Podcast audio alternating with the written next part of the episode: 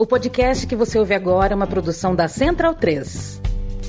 Bem-vindo, bem-vinda, amigo e amiga da Central 3. Este é o podcast Meio Campo, edição número 1. Hoje é dia 22 de janeiro de 2024. Eu me chamo Leandro Amin, muito prazer. Estou ao lado de Matias Pinto, Leandro Stein, Felipe Lobo e Bruno Bonsante. Você já deve ter visto este quinteto em algum lugar. Se não viu, veja pela primeira vez, seja muito bem-vindo e muito bem-vinda. A gente está aqui para falar de futebol com você de maneira independente. Nós somos produtores de conteúdo independente. Muito se fala, né? A gente está acostumado a ouvir é, muito sobre a comunicação independente e o que, que é, né? Que a gente tanto ouve falar. Eu costumo dizer que a comunicação independente é uma história mais legal de ser contada do que de ser vivida. Tem muitos momentos bons, mas contar é mais legal do que viver. É, você que nos ouve talvez não veja diferença técnica aqui no, no, no, nosso áudio, a qualidade da conexão, da nossa imagem, é muito semelhante o que a gente apresenta com o que, por exemplo, o UOL apresenta quando seus talentos estão em suas casas abrindo um vídeo e falando no microfone também. É, só que a diferença é que em lugares como esse que eu citei, tem alguém que produz, alguém que redige a pauta, alguém que dirige, é, outra pessoa que edita, tem uma pessoa que cuida do braçal da publicação, que faz toda a parte de, de, de publicar mesmo. É, tem quem revise, tem sempre alguém ali de olho para falar quando deu alguma coisa errada que passou batido. Tem quem divulgue, quem cuide de estratégias para divulgar. Tem quem analisa as estatísticas, tem quem faça relatório de público, de tendências. E tem também quem vende o produto. Esse último é importante também. Tem quem venda o produto, fale com as empresas, faz o comercial. E cada uma dessas funções é feita por alguém que entende, que estudou, que fez faculdade ou não, de alguma forma se especializou é, dentro da academia ou não para isso. Olha quantas funções né, é, tem dentro de uma empresa de comunicação. Nós aqui somos cinco, tá? Nós somos cinco aqui dando a cara. É claro, a gente tem na nossa retaguarda, meu sócio na Central 3, o Chico, a gente tem o Carlos, tem a Domênica ajudando a gente, pau para toda a obra. É, mas somos nós cinco aqui dando a cara, fazendo tudo isso acima. Tudo isso que eu citei, a gente de alguma forma faz. E a gente não é preparado totalmente para tudo isso. Comunicação independente é mais ou menos sobre isso. Somos independentes dessa estrutura grande. E não é porque a gente achar bonito, mas porque não nos chamaram para falar do lado do Galvão Bueno numa Copa do Mundo. A gente faz, a gente tá, a gente ocupa os espaços que querem que a gente ocupe e se ninguém chama a gente, a gente cria os nossos espaços. Muitas vezes isso cansa, muitas vezes a gente se chateia, algumas vezes o desaforo é tão grande que a gente pensa em fazer algo diferente da vida, a gente baixa a guarda e o que aconteceu com o antigo podcast da Trivela e, na verdade, como consequência, o podcast da Trivela foi alvo de uma coisa que, na verdade, envolve o trabalho é, de Felipe Lobo, de Leandro Stein, de Bruno Bonsante. Eu repito para você que nos ouve, e já falei isso lá atrás, vocês nunca vão saber a fundo o que aconteceu, é algo que vai ficar só entre a gente. É, Para a gente basta que vocês saibam, é importante que a gente que a gente se comunique com vocês e que vocês saibam que a gente prefere fazer tudo isso em cinco pessoas do que de repente ter uma mega estrutura por trás, mas uma mega estrutura que não nos dá respeito, que não nos entrega profissionalismo, que não nos dá gentileza, que nos tira a dignidade, nos tira prazer de estar trabalhando. A gente prefere eu juro para você que a gente prefere é, fazer um trabalho triplicado, mas ter dignidade. E a gente está aqui varrendo para fora da casa, é, jogando para fora qualquer tipo de amargor, qualquer tipo de dissabor que a gente teve no passado, do tratamento que a gente recebeu, de novos chefes que não fazem ideia do que foi construído em décadas é, seja as décadas da Trivela, seja a década e pouco da Central 3. Um site como a Trivela e também como é o site, a produtor da Central 3, a gente tem muito tempo, muita estrada e a gente valoriza isso que a gente construiu. Mas a gente não vai reclamar da vida, não, viu, gente? É, isso aqui é um, um, um, primeiro preâmbulo meu. A gente não quer reclamar da vida. Primeiro, porque a gente não tem tempo para isso. A gente tem que tocar em frente. A gente não é herdeiro, a gente não está rico e a gente está tá jovem para trabalhar e segundo, porque a gente está sendo ouvido e a gente tem que comemorar por isso. Porque tem muita, muita, assim, tem gente boa no mercado pra caramba e sem ainda muito espaço. Muita gente, a gente não é pouco. é, é, podem ter certeza que a gente não é pouco, nem aqui para falar, nem aí para fazer companhia. Porque tem muita gente que fala, não, que o público também mudou, o público não existe mais. Existe sim. Gente boa não falta saindo das faculdades, se formando de maneiras alternativas, de novo, dentro ou não da academia. Então, não caiam nessa falácia de que o bom debate, um debate sem apelação, sem gritaria, que converse de futebol uh, sem vilanizar ou sem eh, tiranizar o tom da conversa, está em extinção. Não está, nós não estamos em extinção. Talvez em extinção estejam as savanas e as florestas, mas o fato das savanas e das florestas estarem menores não é culpa dos tigres Estamos aqui de novo, gente. O Bruno Bonsante, eu vou mandar um abraço para você primeiro, porque você continua me irritando, tá, Bruno Bonsante? Não que é que possível, não é possível que você assistiu Saltburn e deu três estrelas. Aí depois, eu sou, eu sou o cara que não gosta de cinema. Mas assim, se Saltburn é três estrelas, eu não sei o que um filme tem que fazer para ganhar uma estrela. Não sei. Boa ah, tarde. pera, então você achou que eu, dei, que eu fui generoso tá demais tá louco, com o Tá louco. Eu achei que tava indo pro outro lado isso. Tá mas, tá louco. É, eu, eu, eu, já que a crítica é essa, eu, eu, eu, eu respeitei a tentativa, eu respeitei a ousadia é, de tentar fazer algo diferente em Saltburn. É, mas, tá enfim, bom. talvez a gente, nesse novo podcast, a gente crie né, o momento Márcio Guedes, né? Eu posso também dar um nossos pitacos de, de cinema. É, enfim, muito feliz de estar aqui de novo, né? Nesse podcast, estamos de volta. É, muito, muito, muito em parte por causa da reação da galera quando a gente anunciou o fim do podcast, né? No, no, no final de novembro. Estava é, muito claro que é, o, os nossos ouvintes, né, os nossos parceiros ao longo de todos esses anos queriam que a gente continuasse então a gente deu um jeito de voltar uh, o mais rápido possível dentro do, das nossas possibilidades, né? Depois de uma maratona de 10 anos uh, tocando um site independente, que eu concordo com você, parece muito mais. É como tudo, né? Que é meio romântico, né? Meio glamouroso. É, a, a, a prática não, não é tão, tão, tão gostosa quanto a ideia, né? Mas ainda assim também tem, como você disse, seus bons momentos e tem um certo orgulho também das coisas que a gente constrói. E a gente está começando a construir uma coisa nova agora. Leandro Stein, boa tarde para você, companheiro.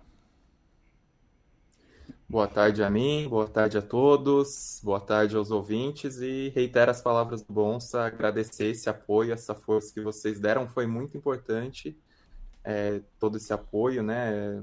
Toda essa ajuda em dias difíceis. Foi algo que emocionou bastante a gente, que, enfim, fez a gente ter certeza que a gente fazia um trabalho é, muito querido por vocês todos e que nos ajuda a recomeçar agora e seguiremos em frente sem olhar para trás. É isso, cada um que sentiu e manifestou uh, uh, o sentimento de falta quando a gente teve que dar a pausa faz parte desse recomeço. Sem vocês, a gente talvez não encontrasse essa força. E um abraço também especial. Esse podcast tem a parceria, o patrocínio da KTO. A gente vai falar da KTO mais para frente, mas um abraço para todo o time da KTO que de fato nos ouve, está perto da gente, gosta da gente. Isso para a gente vale muito. É, e, e, um outro abraço especial, antes de mandar meu abraço para o Felipe Lobo. Matias vai ficar por último, porque está aqui na minha frente. É, Padilha, abrir a agenda como você abriu, o teu respeito que você teve com a gente não tem preço. Um abraço para você também. Felipe Lobo, você ao longo de 2024, amiga e amiga, vai vê-lo falando mais também de um outro filão que ele gosta muito, que é o filão dos games. Né, já tem agora até um microfone vermelho, tal, que é um, é um microfone gamer. Vou te dar uma dica, tá, Felipe Lobo? Adquiri nessa madrugada, precisava me distrair. Cities Skylines 2. Assim, golaço, golaço. É uma bombaça. Boa tarde. Boa tarde, meu caro Leandro a mim, meu caro Matias Pinto, meu caro Bonsa, meu caro Stein e todos que estão nos ouvindo. Vou, preciso fazer essa ressalva que, assim como o Bonsa e o Stein fizeram, muito obrigado a todo mundo que mandou, assim, tanto lá atrás, que foi, foi aquele último episódio foi muito difícil de gravar, né? Eu me preparei muito para conseguir fazer tudo e não consegui na hora. E, por, e nessa volta, muita gente é, também nos manifestando muito carinho. Então, acho que eu diria que esse, esse projeto nasce aqui é, principalmente por, é, por dois motivos. O primeiro motivo são as, as pessoas é, que nos apoiaram, estiveram com a gente durante tanto tempo, é, tanto no site quanto aqui. E aqui a gente já está faz tempo, hein, Ami? Ano que vem oh. serão, serão 10 anos já. É, só de podcast aqui nessa parceria. Então é muita gente, é muito tempo. E o segundo motivo, e isso eu quero ressaltar bastante, já chamando é, muita gente que é, se compromete, que é a Central 3. O motivo, o Yamin, o Matias são muito importantes para isso, mas a Central 3 como instituição, sem a Central 3 seria difícil. É, a gente é, retomar e recomeçar até seria possível, mas seria bem mais difícil. Então, assim, sem a Central 3 seria difícil. Então, você que apoia a Central 3 lá no apoia.se barra Central 3, saiba que também é por sua causa. É, é por pessoas como você que se comprometem a, a, a ajudar, a participar, mais do que ajudar, você está participando da, da mídia independente, é também por sua causa que a gente está aqui. Então, é, muito obrigado. E o meu microfone já existe faz muito tempo, já tenho mais de é um verdade. ano esse microfone. Foi injusto é que eu você. coloquei É que eu coloquei uma, um suporte de braço aqui, aí ele não uhum. precisa ficar muito longe, fica perto, o áudio fica um pouquinho melhor, né? Eu comprei um suporte de áudio de, de braço aqui para Aí eu tô com as mãos livres aqui, não precisa ficar ajeitando. Quando você e... for gravar carreiras, você me chama, que eu, quero, eu adoro, eu consumo muito carreiras no YouTube. Ah lá, ó, tem, a, tem o um negocinho do, do é. IEFC aqui, ó. Perfeito, perfeito. É carreira de UFC, e... carreira de Fórmula 1, assisto tudo. É, então. É... E o City Skylines, o primeiro já era um dos meus jogos preferidos. Eu tenho mais de 200 horas no Steam que nesse é jogo. isso? E o City Skylines 2, ele. O lançamento foi um pouco conturbado, porque ele saiu cheio de bug, mas agora já tá fera e ele é muito bom, assim, para quem gosta desse tipo de jogo. Se você gosta de Football Manager, a chance de você gostar já é um pouquinho melhor, porque é uma gestão de só que de uma cidade, né? E é muito legal mesmo, vale bastante a pena. E sim, vai ter outro é. projeto aí, mas logo mais vocês vão ver aí o Matias Pinto, que certa vez foi jogar o City Skyline 1, e aí você tem que pôr o nome, né, na cidade. Ele que ele colocou Jorge Ratolândia, porque ele gostava muito de um vereador aqui chamado Jorge Rato, né, Matias? Desculpa. eu não, não, não conheço o jogo em questão. Ah, pensei que você ia falar que você não conhece o Jorge Não, Rato. o Jorge Rato eu conheço, não, não é. lembro das credenciais dele, acho que era do PMDB, é, né? É, péssimas, péssimas. Jorge Rato, péssimo. Matias que, assim, eu, eu fui fui tranquilo. O nosso podcast agora chama Meio Campo. Eu acho que nome. É, eu, vou, eu vou sempre achar ruim mesmo, né? mas daqui dois meses eu vou achar bom. Então podia ser qualquer nome. Eu meio que fui. Eu meio que fui uma. sei lá, Glória Pires, não Oscar, assim. não quis opinar muito sobre nome. É, mas o Matias queria porque queria chaca na bola. Não. Ele queria. Chaca não. na bola. Não, porque é chaca, hum. chaca. Não, chaca na bola não deu. Mas meio campo tá bom, né, Meio Matias? campo tá bom. E você rolou uma cacofonia aí, né? Que você falou sobrenome. Ah, é, garoto. Tudo bem com você, Matias? Tudo. Estamos aí, né? De volta. É. é um prazer aqui. As segundas-feiras estavam muito. Estavam vazias, assim, né? É. Faz aí um, algumas semanas, né? Que a gente começa a semana, assim, já pensando no que vai falar no programa, os jogos que viu no final de semana, trazer algum, alguma história interessante que aconteceu na rodada, enfim.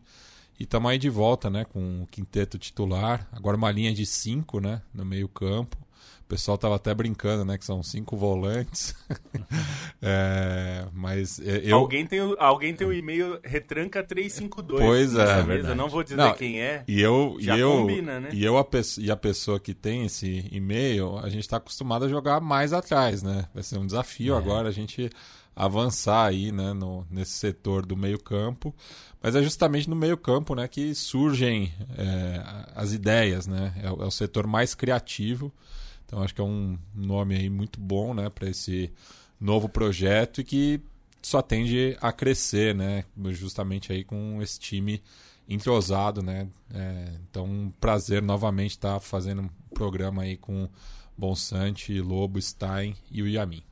Enquanto... Você diria que o meio campo é o lugar dos craques, Matias? Não, eu diria que é... é... Que leva o time todo para ataque. ataque. tem, tem, tem harmonias. É. Enquanto eu peço para o Matias, eu vou chamar o Bonso para a gente falar de seleção brasileira. Eu vou pedir para o Matias colocar no Band Esportes, por gentileza, que a Copa Africana de Nações tá pegando. Tá um perereco. Tem que deixar no canal aqui, porque você perde um minuto, tá 4 a 0 para a Guiné Equatorial. Né? A Copa Africana tá é, uma loucura completa. É, tá muito boa, inclusive, né? Tá muito boa. Aliás, o Líbano hoje, hein? O vacilo, faltava pouco para o Líbano se classificar, classificou o Tajiquistão. Um monte de boa história, a gente pode falar disso mais para frente, mas não quero falar de nenhuma seleção asiática nem africana por hora, bons.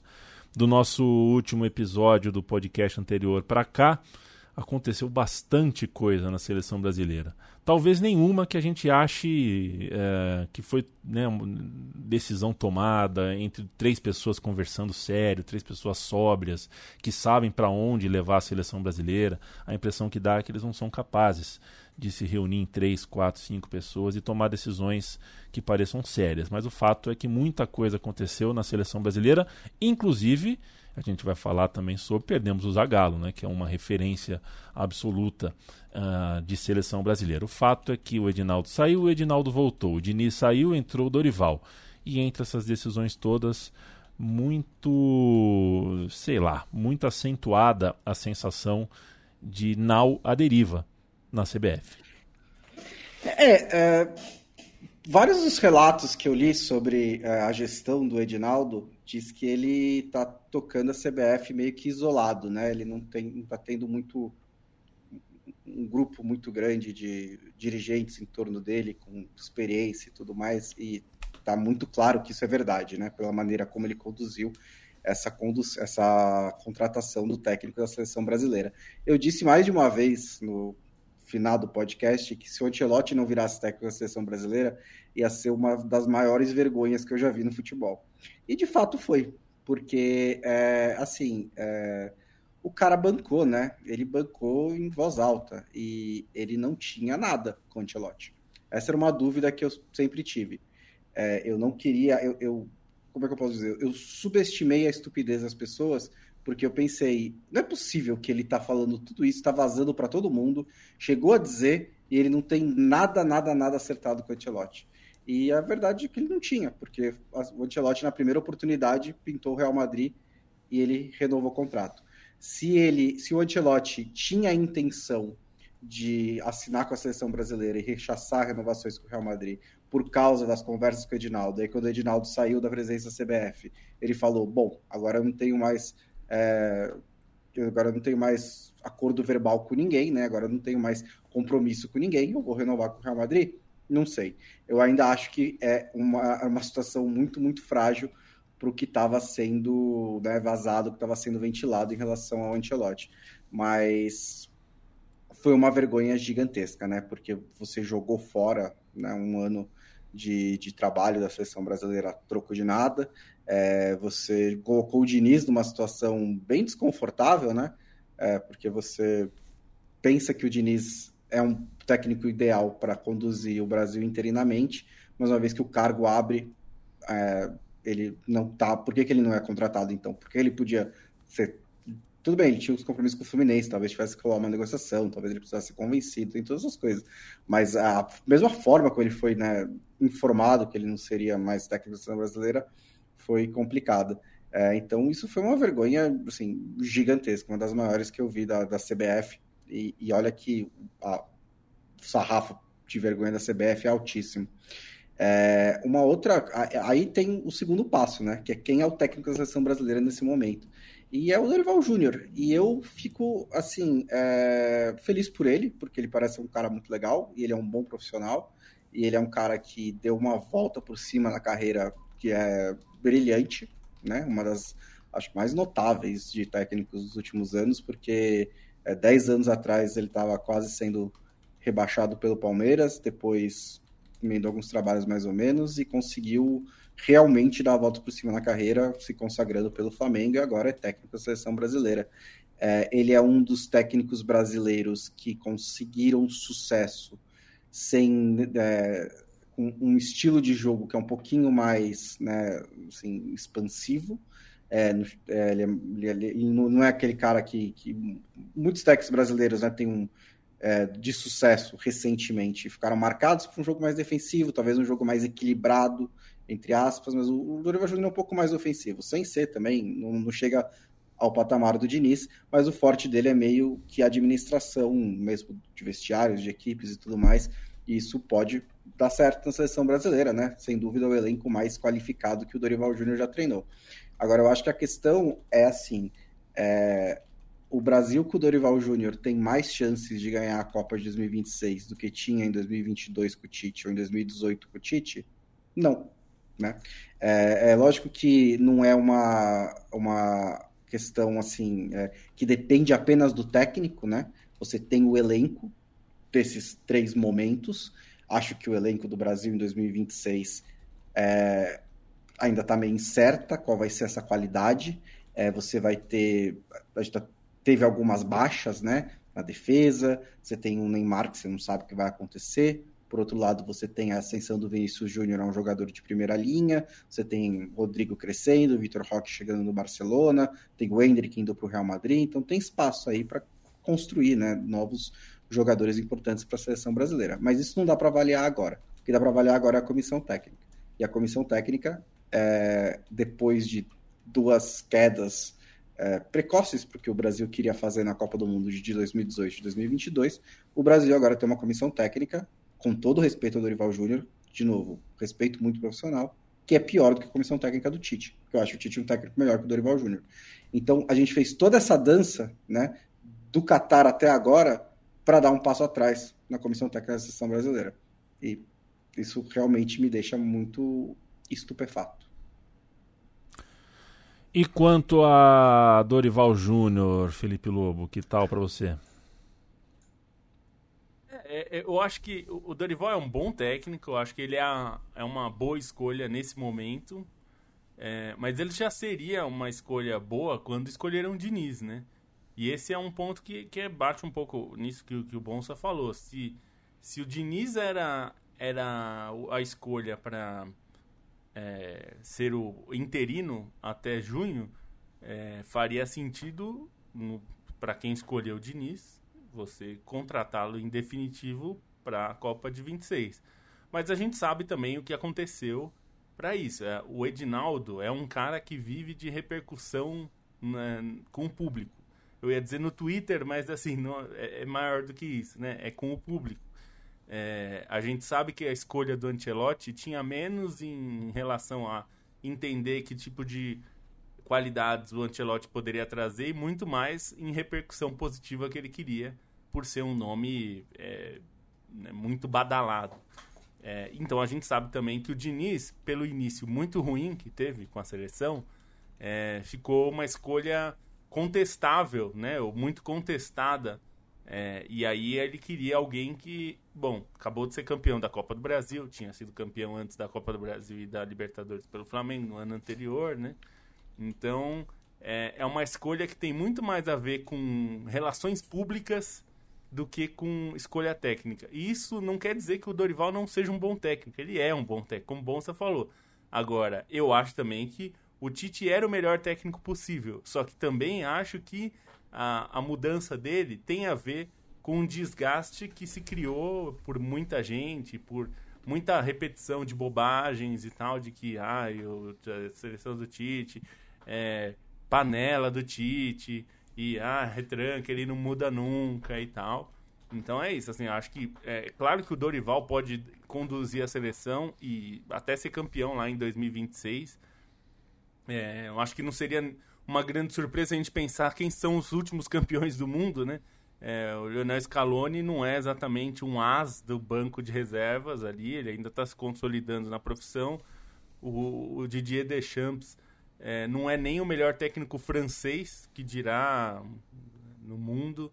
É, então, assim, também a, a, Copa do Mundo é um evento muito é, muito específico que depende de uma condição assim. Naquele momento tudo tem que funcionar é, e, e, e, do mesmo jeito que você toma um gol na prorrogação, você pode ter sofrido um gol ali no último minuto do tempo normal, como a Argentina sofreu, ganhar nos pênaltis depois.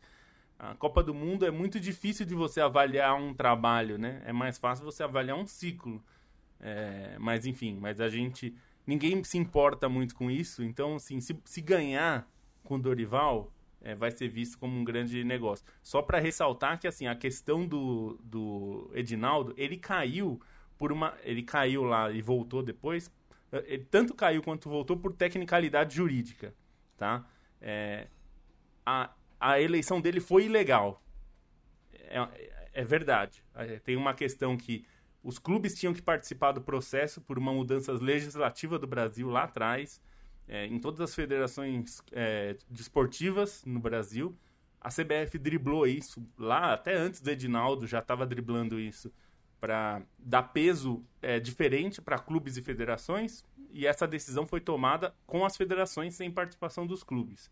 As federações votaram que elas mesmas teriam peso 3 e os clubes teriam peso menor. É, série A, peso 2 e a Série B, peso 1. E quem não está em Série A e Série B, dane-se. É basicamente isso. E os clubes nunca contestaram, porque os clubes estavam naquela época falando assim: a gente quer montar uma liga, CBF, você deixa? E a promessa na época da CBF foi: claro, clubes, como não? Eu sou muito benevolente. Se vocês montarem uma liga, é claro que eu dou a benção com a condição que vocês não reclamem que vocês terão peso menor na eleição. Tudo bem? Tudo bem. E ficou por isso mesmo. Isso, é, há motivos, é, eu já ouvi de gente que entende juridicamente do negócio, que há motivos para se contestar a legalidade disso, desse acordo. Mas esse acordo existiu. É, o que aconteceu foi que o Edinaldo era presidente interino, ele fez um acordo com o Ministério Público que é, esse esse acordo todo aí é, que foi assinado, é, digamos, colocando as regras da eleição, ele assinou e aí ele foi candidato. E aí a contestação jurídica é, foi que ele não poderia ter assinado um acordo que validava regras de eleição da qual ele seria beneficiado, portanto, porque ele foi candidato. Essa foi a tecnicalidade que ele caiu. É, e acho que há motivos para contestar e derrubar ou voltar. Aí tem a segunda parte que eu acho que é importante, que é ele caiu por uma medida jurídica. O PCO é, contestou essa medida é, e a favor do Edinaldo, inclusive é bom dizer, porque foi o, o Ministério Público fez o acordo, o, o, Tribunal do Rio derrubou esse acordo, é, dizendo que o Ministério Público não teria autonomia para dizer se o, o acordo era válido ou não. E, e, o STF decidiu, na figura do Gilmar Mendes, que não tinha nenhum problema e, portanto, devolveu o Edinaldo ao cargo. O detalhe é que, é que o Gilmar Mendes, a empresa do filho dele, é, tem um acordo com a CBF que gera um bom dinheiro para essa empresa do filho dele. Ele deveria ter recusado o processo no sorteio é, quando caiu para ele, porque ele, obviamente, tem um conflito de interesses. Ele não fez isso. Ele tomou uma medida é, liminar, permitindo que o Edinaldo voltasse. Isso ainda vai para o pleno do STF. E, e, a decisão do pleno é final, porque, claro, o STF é a última instância. Então a gente está falando tudo isso e pode ser que o Edinaldo ainda caia. Só que a gente não sabe quando, porque a justiça no Brasil demora, o STF é um gargalo muito pesado, tem que decidir coisas muito mais importantes que isso, inclusive e vai talvez demore essa decisão aí a sair. Talvez quando ela saia ela seja inócua, porque talvez o Edinaldo já nem esteja na presidência mais. Mas tudo isso para dizer que essa é a bagunça, essa é a CBF e a FIFA queria intervir porque quando Edinaldo estava fora, ela queria dizer que a justiça não pode interferir. Mas a CBF pode desrespeitar leis? Fica esse questionamento. Leandro Stein, é, morreu o Zagalo, é, nasceu em Maceió, né? nasceu em Alagoas, foi criado no Rio de Janeiro, na região da Tijuca, perto do Maracanã, portanto, jogou é, no Flamengo, foi um grande ídolo do Botafogo e um símbolo da seleção brasileira nos anos 50 e 60 como atleta, depois como treinador e voltou com carga fortíssima nos anos 90 para dar uh, a última pincelada mística em sua relação. A Copa do Mundo de 94 e 98, as Olimpíadas de 96. Um grande que foi embora, você como o nosso obituarista preferido, é claro que eu ia te passar, porque, enfim, a gente tem também a morte do Beckenbauer, né? É, enquanto a gente estava de férias, aí o começo do ano já reservou essas duas bombaças pra gente, então é claro que eu quero ouvir você sobre Zagallo e, enfim, né, três pessoas, é impressionante. Eu acho essa essa me deixou realmente um pouco chocado, essa coisa de três pessoas terem ganhado o Copa do Mundo como jogador e como técnico e duas delas morrerem num espaço de 72 horas é realmente incrível. Dias muito pesados nesse início de ano, né? Infelizmente, é, a situação de saúde do Zagallo já era bastante frágil, a gente, é, de certa maneira, esperava essa notícia, mas não deixa de ser um baque por tudo que ele representava. E aí, assim, já semanas depois de que tudo aconteceu, né, eu queria só trazer um olhar um pouquinho diferente sobre o que a gente pensa do Zagallo, especialmente como treinador, né? Porque, não sei, para nossa geração, é, o Zagallo tem aquela imagem folclórica, é, a imagem patriótica acima de tudo. E acho legal também a gente entender como o Zagallo construiu essa imagem de treinador em 70, né? Que o papel dele é muito importante em 70 e tantas vezes relegado quando a gente, enfim, vai considerar o Zagallo técnico, né? Pensa muito mais no vocês vão ter que me engolir, enfim, nas cenas todas do Zagallo e não tanto no que ele trouxe para a seleção de 70. E aí é um legado é, já do que ele também carregava como bagagem de jogador, né? Porque o Zagallo em 58 e 62 foi um, um dínamo da seleção, né? Era um jogador é, muito especial pela inteligência tática, que tinha seu refinamento técnico, mas que era um cara que ajudava muito no encaixe da seleção, né? Tanto em 58 62, pensando no trabalho incansável dele, na maneira como ele ajudava a voltar para o meio-campo para abrir espaços, para deixar outros jogadores aparecerem mais. Ele foi fundamental nas duas competições.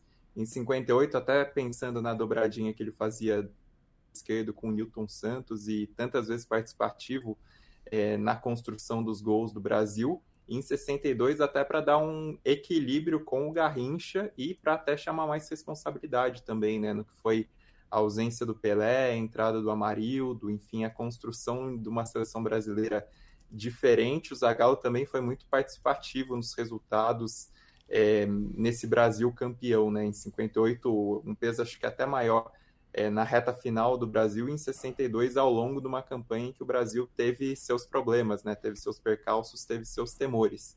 E o Zagallo carregava isso para se tornar treinador da seleção em 70, num contexto que, enfim, é tão discutido, né? Da saída do João Saldanha e a chegada do Zagallo. Mas essa chegada do Zagallo, ela precisa ser vista também do ponto de vista que ele era um cara muito mais ligado ao diálogo do que o Saldanha naquele momento, né? Além de, enfim, todas as questões políticas que geralmente são tratadas, o Zagallo era um cara que prezava mais esse diálogo com os jogadores e até existia um, uma questão sobre as escolhas táticas do, do João Saldanha que o Zagallo conciliou mais com os jogadores o Zagallo tinha um conhecimento é, dos próprios atletas, né? Muitos foram seus companheiros treinou também alguns no início de carreira, embora ele fosse visto como inexperiente, ele tinha esse conhecimento de cancha dos caras e era muito didático, né? Assim, algo que é repetidamente elogiado sobre o Zagallo naquele período do, do início dos anos 70 é que como ele era um cara que ajudava os jogadores a entender as ideias dele, né? Ele era é, usava muito slides, usava botões, era um tanto quanto inovador assim para a época para transmitir esse conhecimento e essa ideia de jogo, né? E quando ele chega às vésperas da Copa do Mundo, ele tenta adotar o que ele dizia um estilo de Copa do Mundo, e aí ele, sem qualquer modéstia, porque não precisava, dizia que conhecia o que era uma Copa do Mundo e queria fazer os jogadores entenderem esse, esse papel.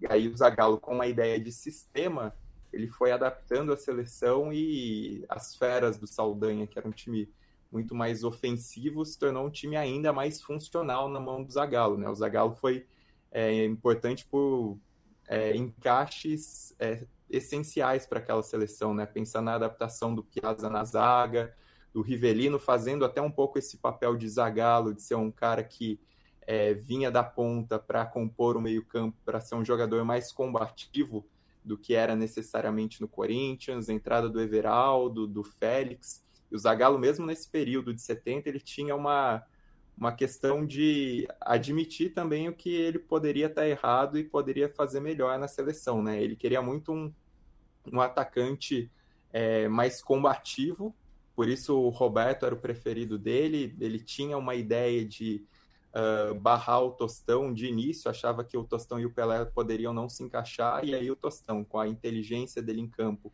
com a maneira como ele sabia fazer a função, até para abrir espaços para o Jairzinho, para o Pelé, ele conquistou o Zagallo e o Zagallo admitiu esse, esse próprio erro para tornar uma seleção mais é, funcional. Né? Ele geriu muito bem aquela seleção de 70, pensando no, na quantidade de astros, né, de jogadores consagrados, ele tem um grande mérito nisso, de gerir as peças, de evitar descontentamentos, de aproveitar até a versatilidade dos jogadores, né, durante a campanha, com algumas lesões, alguns desfalques pontuais, ele foi muito bem nisso, em aproveitar jogadores como Paulo César Caju, que era cotado até como titular na vaga do Rivelino, e aí depois virou uma espécie de 12 segundo homem.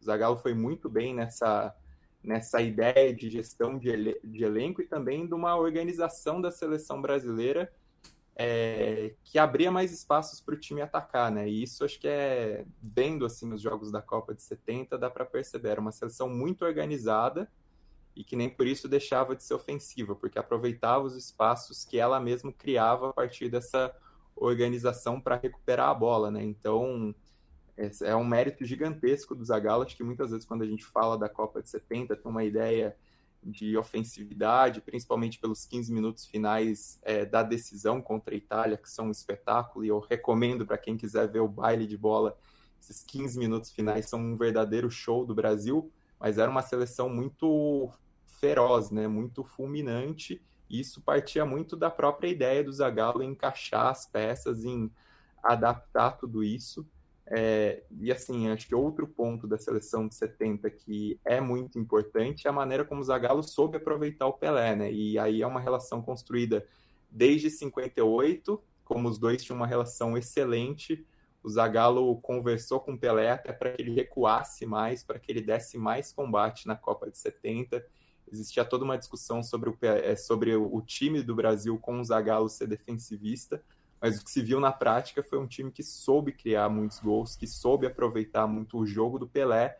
E aí, assim, a eu acho difícil classificar o Pelé como o melhor da Copa de 70, porque o Pelé jogou num plano totalmente diferente dos outros, né? Era um, era um time que o Pelé fazia jogar em função. E isso também eu vejo como um mérito do Zagallo, né? O Pelé até estava vindo com seus atritos com Saldanha, eles não estavam falando é, na mesma linguagem, e o Zagallo teve muito mérito por isso, né? Se o Pelé faz a Copa de 70 que a gente conhece, dos lances absurdos que nem se concretizaram, e dos tantos lances que ele criou para o Brasil ser essa máquina de gols, é também esse aproveitamento do Zagallo, né? E era uma seleção de 70 que, de certa maneira, refletia muita coisa que o Zagallo trazia do seu passado como jogador, né? A questão da preparação física no México, que foi tão importante, foi algo muito enfatizado pelo Zagallo.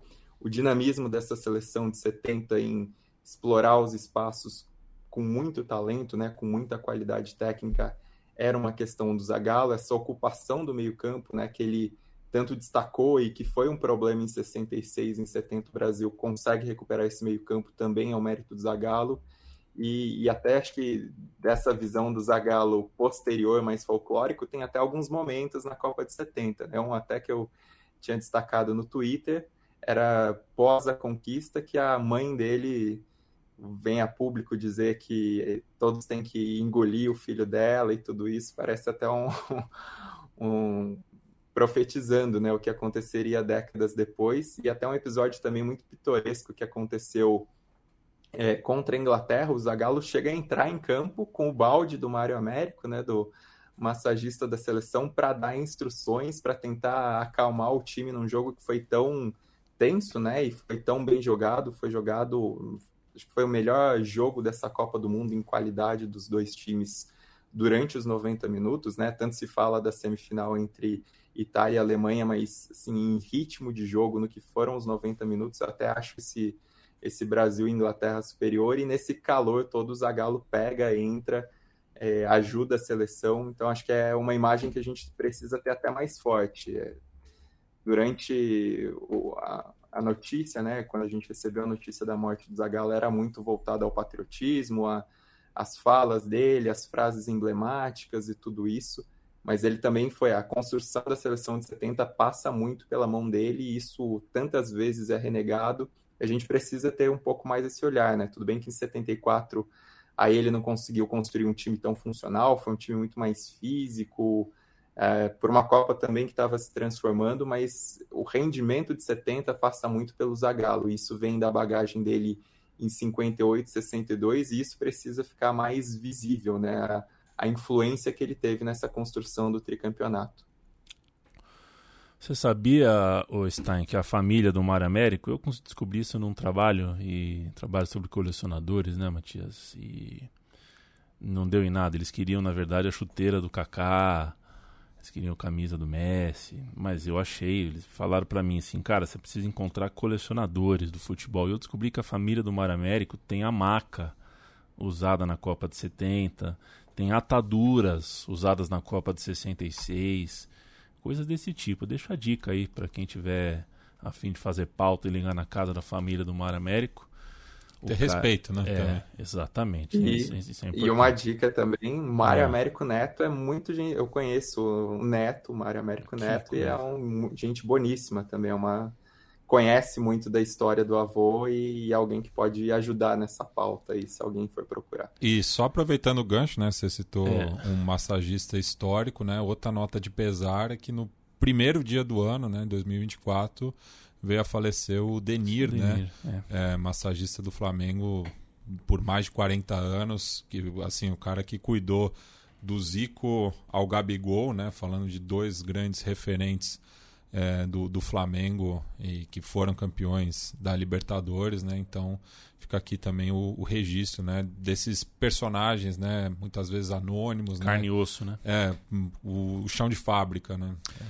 Matias, você acha que é, na Alemanha, lá na região da Bavária, alguém tem guardado numa caixinha a tipóia que o Beckenbauer usou na semifinal da Copa de 70? Devia, né? Devia. Se, né? se não tem, devia, né? Ele que usou a tipóia, né? ao contrário do, do Tata Brown, que é, improvisou ali na final de 86. É, mas enfim, também né, nos despedimos do, do Kaiser, talvez o principal jogador alemão da história, assim como o Zagallo, né? Também campeão é, mundial como jogador e treinador, né? É, também, né? Se envolveu em algumas polêmicas extra-campo, né? Não tanto por patriotadas, mas mais por negociatas, mas isso não apaga também o, o passado dele como jogador, né? Trocou, acabou enfim, trocando as bolas né, como dirigente, mas um dos personagens mais importantes né, do, do futebol no século passado e que não ganhou do Chacarita em 71. Viu? É. Foi derrotado. Tava de... É, você levantou demorando. a bola no começo, mas é, fica Tava aí o, o, registro na Copa Juan Gamper de 71. O Chaka ganhou do Bayern, que viria a ser né, a base para a seleção alemã tricampeã é, europeia, o Bayern, a seleção alemã da Alemanha Ocidental, campeã europeia em 72, campeã mundial em 74, é, e muito por conta né, do, do Kaiser, né, que era o, quem organi organizou dentro de campo né, esse time. Só não vou pegar no pé de você com essa coisa de enxaca, porque você me deu esse livro aqui há pouco. Ó. Olha o que eu ganhei hoje. Aliás, me, me dá outro, por favor. É. Me dá, me dá a penúltima, como diria Aldir Blanc. É, tem El Diego, é, Eu Sou El Diego de la Gente, né? Que é o, o livro sobre Maradona. A, a autobiografia, a, a né? autobiografia né? no meio do rolê ainda, é. fritando a cabeça. E a Grande Área mandou pra gente, né? Fez né, a biografia mais atual, escrita pelo Guigen Balaguer, sobre o Maradona. Um e, abraço pro pessoal do Grande Área pela gentileza. E eu agradeço ao nosso ouvinte Jonathan, lá de Florianópolis, torcedor do Figueirense, que é. foi do Estreito até a ilha me encontrar para dar esse presente. Eu já tenho a edição, por isso que eu repasso o presente, não vou, Perfeito. enfim, é, vender um presente, enfim, passo pro, pro Yamin, que eu sei que é um grande maradonista, mas fica aqui o agradecimento ao Jonathan que fez essa presa e me deu também uma cerveja do, do furacão do Estreito. Vou cuidar, evidentemente, com o maior carinho, vou ler porque ainda não li. Isso aqui, na verdade, é patrimônio da Central 3, vai ficar aqui no estúdio para quem quiser nos visitar, um dia quiser pegar emprestado, vocês sabem que aqui é assim que funciona. Um abraço especial para o Guilherme Conte, é, que morou muito tempo na Alemanha, e falou que alemão guarda tudo, não joga coisa fora, não, principalmente no leste. Essa eu não sabia que o alemão tem essa tendência de guardar tudo. Guilherme Conte, que é um viciado naquele programa, não sei se o Bonsa também gosta, aquele programa da TV americana sobre pessoas que acumulam cupons e vão no mercado com. Não. Nunca, mas você já, já viu, né? Já, já, São mas pessoas, não, já, já ouvi falar, mas não, não assisto. Não. Isso é impressionante. Pessoas fazem compras de 2 mil dólares só com cupons recortados em revistas e jornais, assim, uma coisa impressionante. E esse lance, né, da, da, é. da do saudosismo, né, na Alemanha Oriental, é. tem até um termo, né, porque o alemão adora ah, é, aglutinar, que é o tem... ostalgia. É a, a, a nostalgia do, do leste. Perfeito. É, o, o, o, Lobo, só uma coisa. Isso, tá, eu mandei um abraço pro Guilherme, é, só no nome do Guilherme, dizer que hoje, pelo motivo da nossa reestreia, a gente está com uma. Assim, é muita gente mandando um abraço. Eu quero mandar um abraço para todos. A gente vai estourar bastante o tempo hoje, por toda a natureza da ocasião. E, e até por isso, enfim, não vai dar para mandar abraço para todo mundo. A gente já tem uh, o tempo apertado aqui, mas, cara, tô lendo uma por uma aqui e muito feliz de ter vocês aqui. Quem vai falar? Lobo ou Stein? Eu vou rapidinho só agradecer ao Guilherme Conte pelo texto bonito que ele escreveu pra gente, né? Naqueles dias difíceis, tocou bastante a gente. E sobre o Beckenbauer e as duas Alemanhas, né? Dá um destaque também para a própria história dele, como, de certa maneira, conduz a Alemanha nesse período de pós-segunda guerra e depois de reunificação, né? Porque o Beckenbauer logo, nasce logo após o final da, uh, da Segunda Guerra Mundial, em setembro de 45. É, ele era criança durante a divisão do país e aí ele até diz, né, como a Copa de 54 teve uma influência muito grande é, na construção dele como jogador e até nesse sentimento de orgulho, né, novamente a Alemanha poder ter orgulho depois de tudo que aconteceu na Segunda Guerra Mundial com a conquista da Copa de 54. Ele diz, inclusive, que treinou muito da habilidade dele chutando a bola contra um muro, tudo bem que em Munique, mas algo bastante simbólico, né, dentro do contexto. Durante a carreira de jogador dele, obviamente, ele atuou apenas pela, pela Alemanha Ocidental, mas ele era muito querido na Alemanha Oriental também é, existia esse fluxo ainda e, e ele era representativo para muitos jovens da Alemanha Oriental. E a carreira dele é muito ligada à Copa do Mundo, se para para pensar, né? A, a explosão dele acontece realmente na Copa de 66, quando ele era muito jovem tinha acabado de subir para é, a primeira divisão alemã com o Bayern de Munique. Em 70, todo o heroísmo ligado principalmente à revanche contra a Inglaterra é, nas quartas de final e depois a lendária semifinal contra a Itália. E em 74 também até o episódio contra a Alemanha Oriental da derrota da Alemanha Ocidental, o Beckenbauer tem um papel muito importante para é, unir os vestiários, né? Existia um racha até sobre a maneira como o time devia jogar, sobre a maneira como o time estava sendo conduzido. E ali o Beckenbauer tem um papel de liderança bastante importante para a Alemanha conseguir dar uma guinada durante a competição, melhorar o seu rendimento e, enfim, é, acabar sendo campeã do mundo. Depois, no período dele como treinador, em 90, ele ainda é o técnico da Alemanha Ocidental, mas no processo pós-queda do Muro de Berlim, né, existe até uma partida que acontece no meio de todos os acontecimentos, no, no fim das eliminatórias, um jogo importante da Alemanha Ocidental, e ele até conta como tem essa dificuldade para conseguir manter a concentração dos jogadores. E aí, já na Copa do Mundo, existe esse sentimento de uma Alemanha unificada, mesmo que o time representando em campo é, fosse o da Alemanha Ocidental, né? E é um título em 90 muito simbólico exatamente por esse momento de reunificação do país. E depois, apesar de todas as questões que o Matias colocou sobre o papel dele na organização da Copa de 2006, né, sobre o suborno, é, pensando só no evento, aquela Copa também foi muito importante para transmitir uma sensação maior de orgulho, de unificação da Alemanha, de aproximação é algo muito significativo para a identidade alemã, aquela Copa de 2006, e o Beckenbauer encabeçou, né?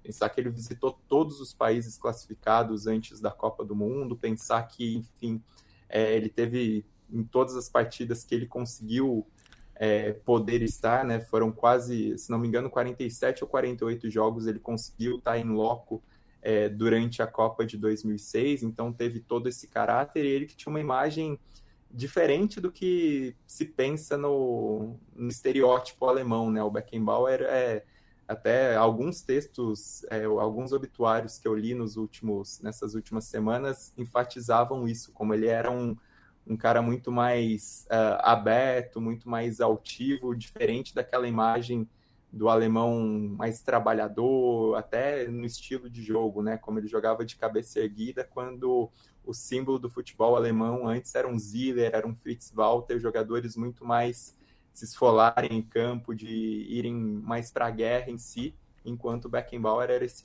jogador mais altivo, mais cabeça erguida, mais técnico. Então ele representava um outro tipo de imagem até, é, uma imagem diferente para os alemães em si, e isso também pesa em toda todo o mito ao redor do Beckenbauer e toda a realidade, né, de quem foi que, sem muitas dúvidas, o maior defensor de todos os tempos. E, eu, e a mim, só aproveitando um gancho da ah, fala do Stein. Você compraria um alface do Luiz Carlos Goiano ou do Beckenbauer? Luiz Carlos Goiano. Exatamente, ele é um bom fazendeiro. Enfim, mas você gosta muito do Adeus Lenin, né? Gosto. E o pessoal do Justiça Divina, que é um, um, perfil do Twitter lá do Chile, viu que tem um erro histórico no filme, porque enquanto tá passando a semifinal da Copa de 90, um cara tá assistindo com um agasalho de 96, né? Não pode, essas coisas não, não podem. É, isso não pode. É, eu, eu tava debatendo esse dia com a minha namorada sobre isso, né? Do o clássico exemplo do Carandiru, Carandiru. que o pessoal acha que ninguém vai reparar, né? O filme do Claudinho Bochecha, o é. filme Pureza com a Pureza, com a. Qual é o nome da atriz? O, o palhaço do Celto palhaço, Dira Paz. Dira Paz. Pô, não pode. Outra coisa que não pode, viu, Bruno Bonsante? Eu tô com. Agora tem um relógio, né? What? O relógio fica mandando eu andar. Levanta e vai andar, vai fazer isso. Ele tá preocupado com a sua saúde. É, ele é um bom amigo. É, mas ele não ouve o podcast da Trivela. Se ouvisse, ele saberia que hum, ele não hum, pode não. fazer esse tipo de pedido para mim. É, vamos falar de Copa Africana. Você já tentou ah. apresentar o podcast andando? Você acha não. que a gente vai tentar isso uma vez? Não, porque eu aprendi com você que não, Subir não nas é, escadas. Não, não, é a melhor forma Andando de... no reto, né? É. Eu preciso. Qualquer dia a gente vai gravar o, ao, é. aí no estúdio para a gente re recuperar a nostalgia de alguns leitores que as pessoas esperam que o Bonsa chegue esbaforido no estúdio. Isso é um clássico. Isso é um clássico. Precisa voltar a acontecer. Isso é um primeiros, os primeiros episódios que a gente gravou durante a pandemia, que era sem vídeo, né? Que era só tipo áudio mesmo, eu ficava, eu, eu gravei passeando pelo apartamento aqui, né? andando em círculos pelo, pela sala e pelo quarto. O podcast, o podcast oh. Meio Campo é um oferecimento da KTO, nossa parceira de longa, longuíssima data, desde o nosso podcast anterior. É, a gente agradece imensamente o apoio de sempre e o gesto de estar com a gente, né? Porque quando a gente se separa de uma marca, de uma empresa, de um outro nome, de um, de um outro trabalho e o nosso patrocinador fica com os CPFs e não com o CNPJ, isso para a gente vale muito. A gente agradece demais por vocês terem uh, ficado com a gente, feito essa transição com a gente. A KTO está conosco, o endereço da KTO é kto.com. É, hoje é um mundo, né? É, a concorrência é muito grande, é um monte de endereço. O endereço da KTO é simples, são seis letras, kto.com. Você no seu navegador entra lá usando É, a gente agora tem um cupom, eu vou dar o meu cupom para vocês, tá? Usando o cupom IAMIN, você tem 20% de free bet no seu primeiro depósito. É, em breve a gente vai achar um outro cupom aí para vocês. Estamos conversando com os caras lá da KTO e a gente vai trazer dicas da KTO, como a gente fazia antes, para você de repente quer fazer uma graça lá, quer ganhar uma moeda lá. O Lobo e o Bonsa são bons de dicas. A minha especialidade não é o futebol, né? Eu sou um bom apostador de outro esporte mas no futebol eu deixo com o Lobo e com o Bruno Bonsante. Vamos lá então. É... Fiz um, um, catado aqui com para a gente pegar essas competições que estão rolando neste momento, né? Então, é... falando de Copa Africana, tem Guiné e Senegal, vai acontecer nesta é, terça-feira. Nós estamos gravando na segunda, então se você está ouvindo na terça de manhã, ainda dá tempo. Guiné e Senegal. É, vitória de Senegal tá pagando 2,37. É, Senegal é uma das seleções favoritas nesse torneio, né? Venceu seus dois primeiros jogos. Guiné é uma seleção que tem ido bem também, né? Venceu uma, empatou outra, está em segundo. É, mas é uma cotação bem alta para Senegal. Então acho que vale a pena. É, outro, outro jogo que tem, envolve um favorito, mas esse na Copa da Ásia, é a Austrália e o Uzbequistão. O Uzbequistão é aquela seleção, a gente já falou aqui algumas vezes no nosso antigo podcast, que o Uzbequistão é uma seleção que bate na trave para ir para a Copa, né? Agora com a expansão é possível que consiga chegar lá. É... O Uzbequistão vai enfrentar a Austrália. A Austrália também vem muito bem nesse início, venceu as duas suas duas primeiras partidas. É, vai enfrentar o Uzbequistão nesta neste, nesta terça-feira de manhã. Então, se você está ouvindo de manhã, sinto muito, já perdeu. Quem está ouvindo ao vivo vai conseguir pegar melhor. É, a vitória da Austrália está pagando 2,40. Eu acho muito, muito alto também para considerar que a Austrália é, é, uma seleção forte, deve estar entre os favoritos aí a, a conquistar o título. É, e tem um outro também, o Brasil vai estrear no, no pré-olímpico, hum. sub-23, né, claro, e vai jogar contra a Bolívia. É, a cotação do Brasil vencer é baixa, porque o Brasil é bem favorito. Mas uh, se você for no mais de 3 gols e meio, tá 1,80, que é uma cotação já mais interessante. Então fica é, essa de 1,80. E para fechar uma, uma cotação, para a gente abrir o ano de cotações, é, você pode fazer aquelas apostas de longo prazo. Então você pode apostar em quem vai ser o campeão lá no fim do ano. As, e eu acho sempre interessante porque se, lá fora se usa muito isso para para ver como é que estão as coisas, né? No Futebol Manager sempre uhum. aparece quando vai começar a temporada, né? os, é. os co mais cotados. O Brasileirão, que só vai começar lá em abril, as cotações deste momento na KTO para título são Flamengo é o favorito, 3,50 tá pagando pelo título para cada real que você aposta. Palmeiras 4, né? Tá pagando 4. Atlético Mineiro paga 6 Fluminense paga 9,6 e Internacional paga 12. Esses são os favoritos neste momento para conquistar o Brasileirão, que a gente só vai saber em dezembro. É uma boa, é uma boa para guardar, né? Quem, é uma se você boa. acha que está entre esses times aí, se tem um outro, se você acredita que outro vai conquistar, eu, eu diria para você apostar, porque deve estar tá pagando bem. E essas apostas de longo prazo tem também, né, Bruno Bonsante? É, Miguel uhum. Falabella voltará a apresentar o video show, tá pagando 750. Eu é, era muito a favor, eu gostava do video show, hein? É, ele terminava, ele terminava bem, né? Ele é. mandava. Eu gostava sua... do Mossum imitando. É, é, e, tá? e eu gosto que não tem, falou... eu gosto que esse tipo de aposta não tem nenhum critério, né? Tem umas que é tipo, quem vai ser o é. próximo presidente dos Estados Unidos? Aí tem lá, LeBron James, a 1500. Por que não? Pensa, bom, tipo, não, mas, né? Bom, quem vota, se sabe, cara, quem vota no Trump vota em qualquer pessoa. É, se, se, o, LeBron, é. se o LeBron tentar, acho que ele Seu, descartaria, né? Suas dicas, Bruno Bonsante, por gentileza. É, é uma semana de meio. É, o Lobo deu, né, dessas competições internacionais. Na Europa é uma semana mais tranquila, tem umas Copas rolando, né? Tem semifinal da Copa da Inglaterra, da Copa da Liga Inglesa, tem jogos atrasados da Bundesliga e tem Copa do Rei da Espanha. E eu vi duas cotações aqui que eu achei interessantes, porque, pelo momento dos times, né? É, pro, por exemplo, o Atlético de Bilbao para ganhar do Barcelona tá 2,83.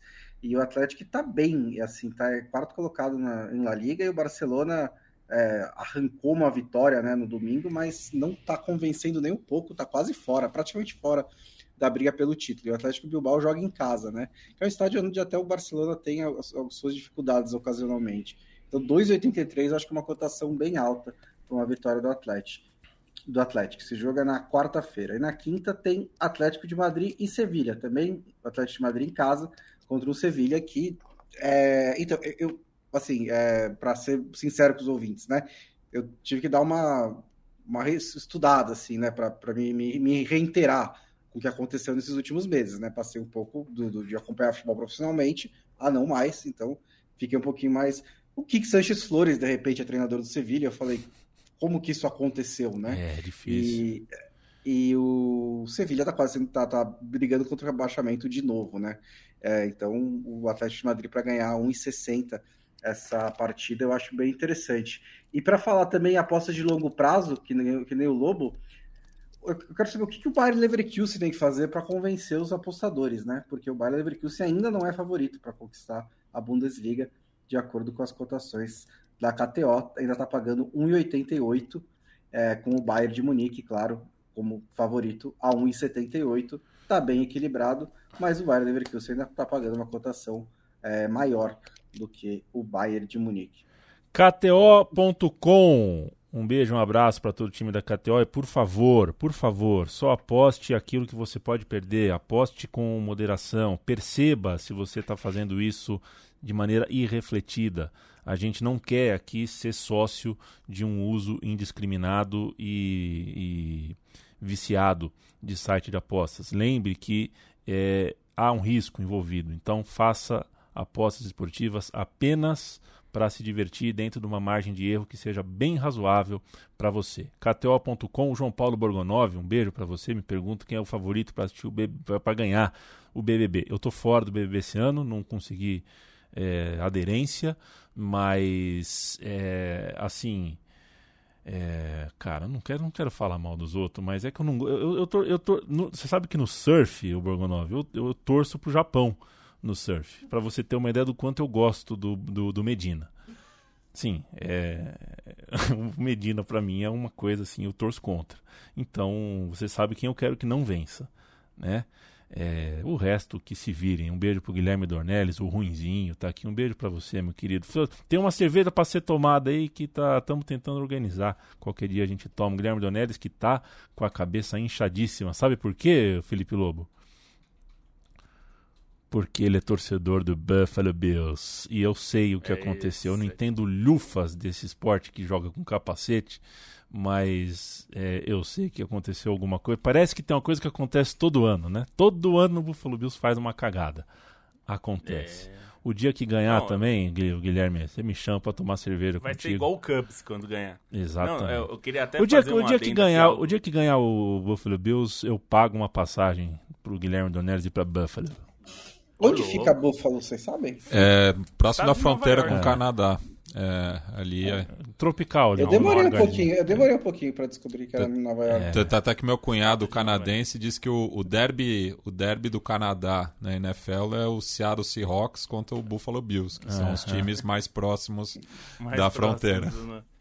Não, é, ia, ia, é para fazer um, uma junção de duas coisas que a gente falou já, do Zagallo e do Beckenbauer, a ESPN recuperou, nesses dias pós é, a morte do Beckenbauer, uma entrevista que eles fizeram no Bola da Vez com o Beckenbauer, e ele conta algo sobre ele ter assistido na TV o time do Brasil de 58, o time do Zagallo, e ele fala, inclusive, sobre como era impressionante como o Brasil jogava, o Brasil de 58. E ele, ele criança, se encantou com aquilo, né?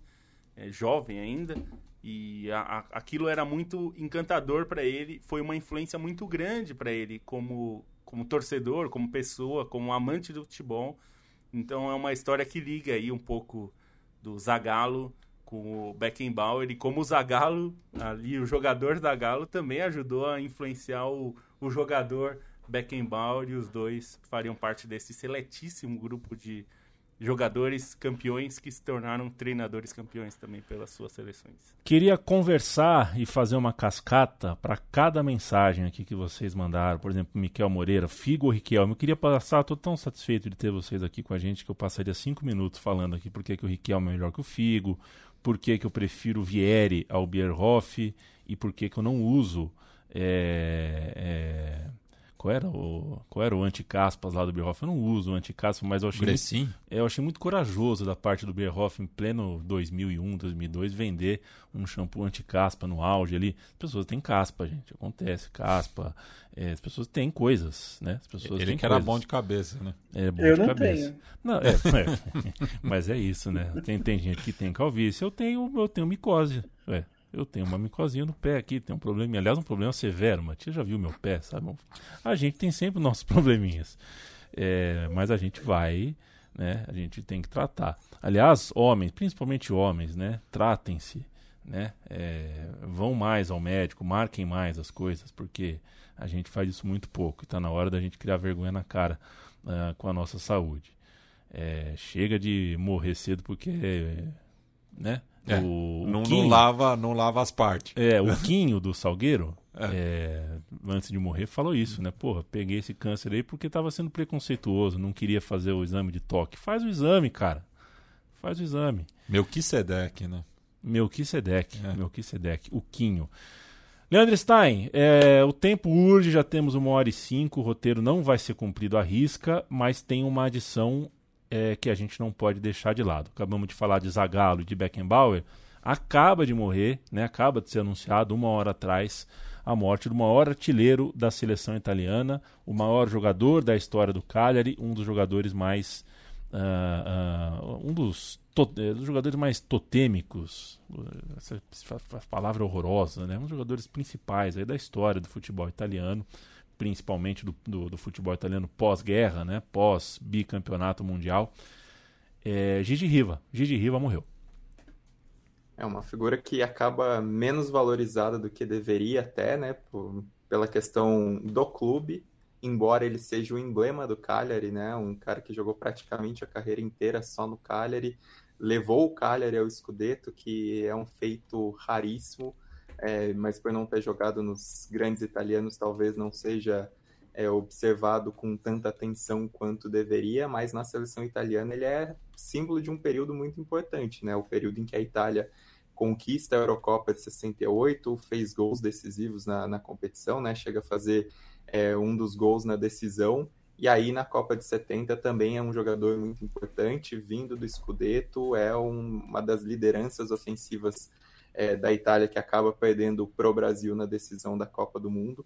E era um atacante muito completo, né? um atacante que é, era muito destacado pela capacidade no cabeceio, pela velocidade, pela, pelo talento na conclusão, pela habilidade. Foi um jogador muito destacado no futebol italiano nesse período de, de recuperação do brilho do, do futebol italiano, né? pensando no que tinha sido a Copa de 66 para a Itália. Então, o Gigi Riva, o, Gigi Riva é um dos protagonistas nessa reconstrução da Itália como uma potência, né?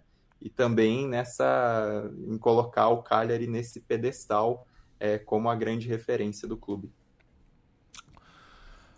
Uh, a gente faz esse é fim de tarde de segunda-feira, está tendo uma rodada bem importante do Campeonato Africano de Nações, da Copa Africana de Nações. É uma, uma circunstância, né, gente, bem interessante, porque por, em, em, função do adiamento da Copa da Ásia, a Copa da Ásia está acontecendo ao mesmo tempo da Copa Africana. E eu estou achando o máximo, estou achando barato as duas competições acontecerem ao mesmo tempo.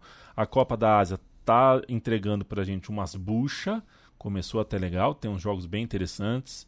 Eu vi alguns jogos bem legais, mas também, olha, é, tem, né, já lidei com umas buchas grandes nessa Copa da Ásia. A Copa Africana, pelo contrário, a Copa Africana só tá me dando jogão.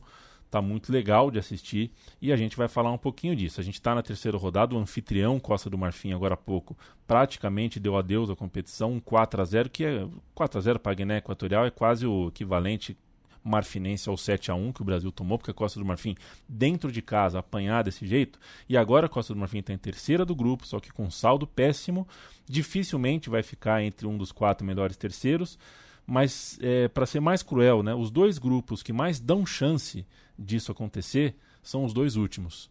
Dá para você sonhar com o grupo E e o grupo F, que são os dois últimos, darem essa vaga para a Costa do Marfim. Mas isso vai fazer com que o público marfinense então tenha que esperar por 48 horas para saber é, se vai dar ou não. Enquanto a gente grava aqui, Cabo Verde está ganhando o Egito, sabe? Está acontecendo muita coisa interessante nessa Copa Africana de Nações. Eu queria começar a conversa sobre África e sobre Ásia também, Lobo, que você quiser falar, destacar uh, sobre competi as competições de seleções que estão agitando nosso começo de ano.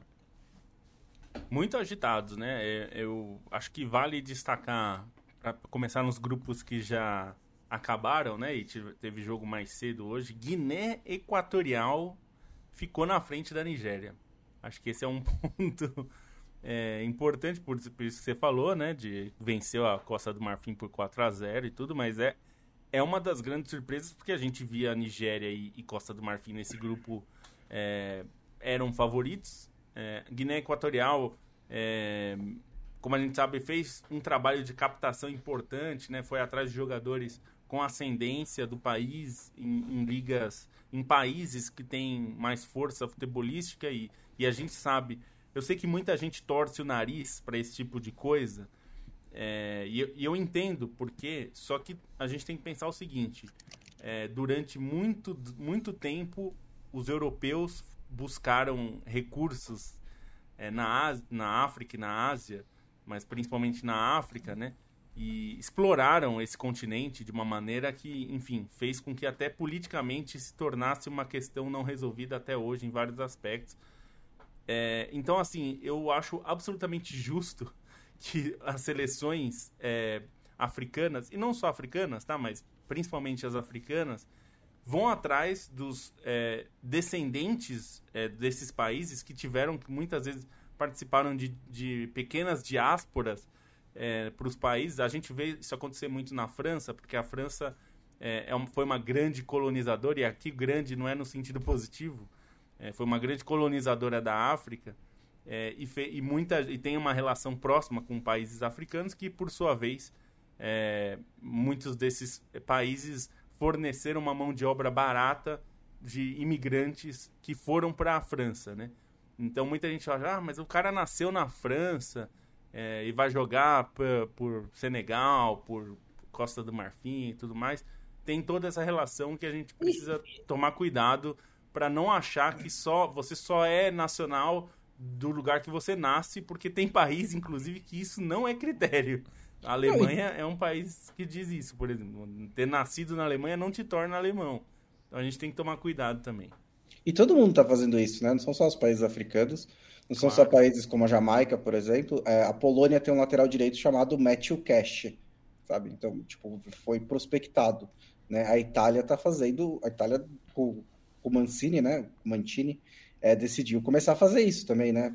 Pegou lá o Reteg, é, chegou até a, a, ver jogadores brasileiros, né? Com passaporte italiano também. Tá? Assim, de, não só os que estavam lá, mas até observando os que estavam aqui no Brasil. É, então isso é uma. É uma é, assim, é, as seleções fazem o, o, dentro do que as regras da FIFA permitem, né? Acho que as seleções estão certas em tentar usar os melhores recursos possíveis, tentar montar os melhores elencos possíveis. É, acho que, e, e, acho que, como você estava é, chegando lá, né, quando eu comecei a te interromper, é difícil de você é, definir o que, que é uma nacionalidade, né? Como que a pessoa se sente e tudo mais, ao mesmo tempo que precisa haver uma regra, é, não dá para você dizer para uma pessoa que se sente de um país, né, que é, tem o carinho, ligação com o país, que ela não tem, né? Às vezes ela tem, se ela está dizendo que tem, é, ao mesmo tempo que você precisa ter uma regra, mas é difícil você negar isso para alguém. É, e a, a, FIFA não se sobrepõe a regras de países, né? Então, pra, o, o, país, é, para você receber uma nacionalidade desse país, as regras são bastante rígidas. É, então, no caso, por exemplo, dos descendentes, eles têm direito ao passaporte é, de Guiné, da Senegal e tudo mais. Então, não é que eles estão burlando a lei, eles têm direito porque eles são descendentes. É. Então, é, acho que essa, a, a, FIFA teve que intervir quando o Qatar quis mudar a própria regra só para jogadores. Isso lá atrás, na época do Ailton Queixada. O Qatar quis criar uma regra que valia só para jogadores. Eu achava então, que o Neymar ia jogar a Copa. Não pode. Eu achava. Que ele, eu achava que o Neymar ia jogar a Copa de 22 pelo Qatar. Chegou uma época que eu achei que isso ia acontecer. É, não, não, não, não, não foi para tanto, né? E, bom, é. Guiné Equatorial, enfim. Eu achei que o Rodrigo Tabata ia jogar a Copa de 2022 pelo é, Qatar. Poderia, ele né? poderia porque cumpriu a regra. Cumpriu é. a regra, ficou é. lá cinco anos, que é a é. regra, tem que ficar cinco anos ininterruptos e tal. É, Cabo Verde tá, como você falou, tá vencendo. Empatou. É, tá, agora tá empatou. empatando. É. Mas, enfim, tá em uma boa posição para se classificar. É, Não, já tá classificado. Chance. Cabo Verde vai. Já, é, tá, já tá classificado. tá classificado, já tá com sete é. pontos, né? Se ter, Não, mesmo, assim, mesmo se, ter, se é, fosse derrotado, já né? tava já classificado. Os... E, enfim, Senegal ganhou os dois primeiros jogos, também já tá tranquilo. É... E aí, enfim, tem outra. Marrocos fez uma boa Copa teve uma boa vitória e empatou com o Congo. Sofreu ontem, hein? Sofreu, não é, merecia nenhum empate. Congo.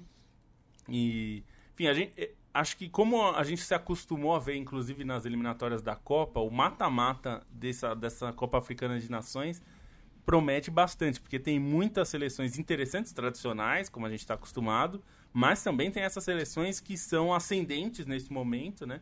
Cabo Verde, Guiné Equatorial, é, pode pintar a Guiné, né? Que, que também tem boa chance.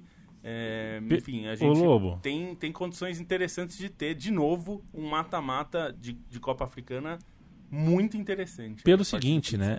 A, a, Copa Africana já é historicamente uma competição de equilíbrio, né? Você dificilmente é tem, né? né? É, tem muita seleção no mesmo patamar. A Nigéria está com problema, a Costa do Marfim está quase eliminada, a Gana não jogou bem, o Egito está sofrendo para ficar em terceiro do grupo, Camarões está quase fora. É, todos os times fortes, ó, a Argélia jogou dois, empatou dois. Todos os times que a gente tinha como favoritos tão mal. O único time que fez 180 minutos de um futebol é, aceitável e condizente com o favorito foi o Senegal. Mais ninguém.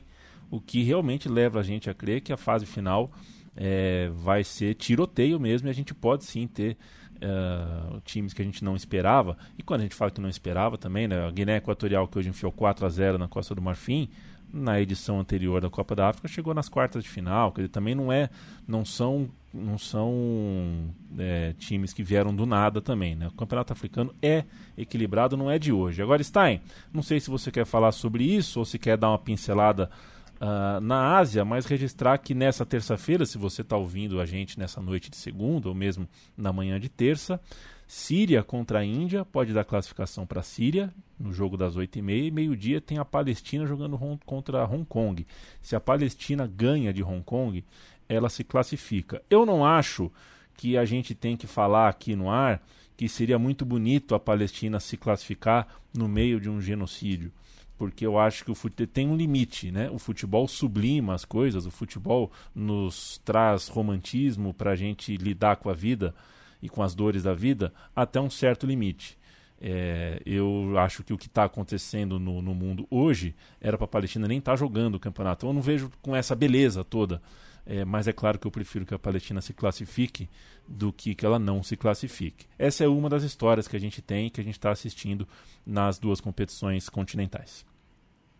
As duas competições elas têm esse fator muito forte, né? Esse fator geopolítico para apresentar as histórias, para trazer à luz as discussões, enfim, até esse debate sobre a origem dos jogadores, sobre tudo que é, está acontecendo, é bastante importante, bastante interessante.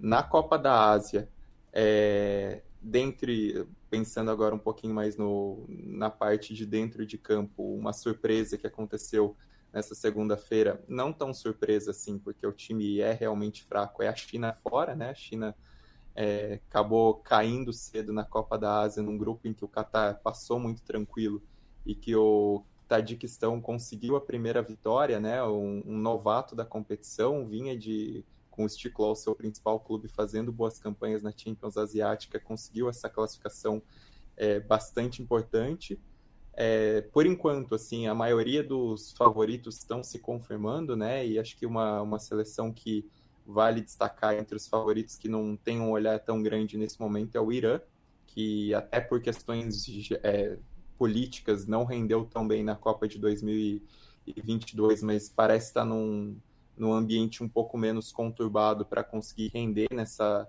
nessa Copa da Ásia, apesar de toda tudo que gira ao redor do, do Irã nesse momento em política externa, né? Na política interna acaba ficando um pouco de lado dentro da seleção e, e o time começou rendendo bem. A própria Arábia Saudita começa com uma pressão enorme por conta das questões futebolísticas aí do investimento na liga local e até pensando que alguns titulares da seleção nem vinham sendo muito utilizados pelos clubes pelas contratações de estrangeiros, mas é uma, é uma equipe que pode crescer durante a competição. É, acho que vale ficar de olho no Uzbequistão, que dentre essas seleções ex-soviéticas, né, uma seleção que tem uma história considerável no cenário asiático, que vem algumas vezes de bater na trave em campanha em busca de Copa do Mundo e que pode fazer um bom papel nessa Copa da Ásia com um time relativamente jovem.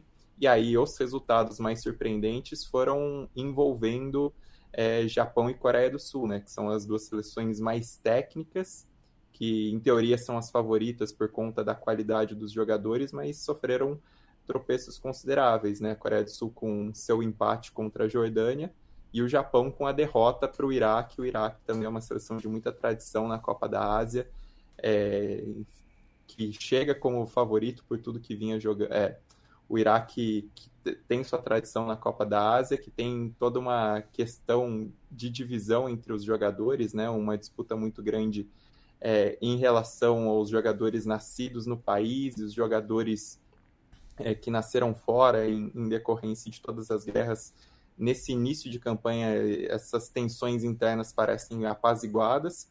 É um time que, se não vinha como favorito na competição, vinha para ser observado e conseguiu essa vitória muito importante contra o Japão, que mostra fragilidades defensivas e que, que mostra essa abertura para uma, uma surpresa também na Copa da Ásia, né? E, e até uma seleção que acho que em contraste com essas duas, com o Japão e com a Coreia do Sul, também merece ser levada em conta como é, capaz de levar o título é a Austrália, né? Que na Copa do Mundo mostrou ter um time muito aguerrido, é um time muito forte fisicamente, que busca o contra-ataque e que começa com vitórias, começa podendo fazer um bom papel.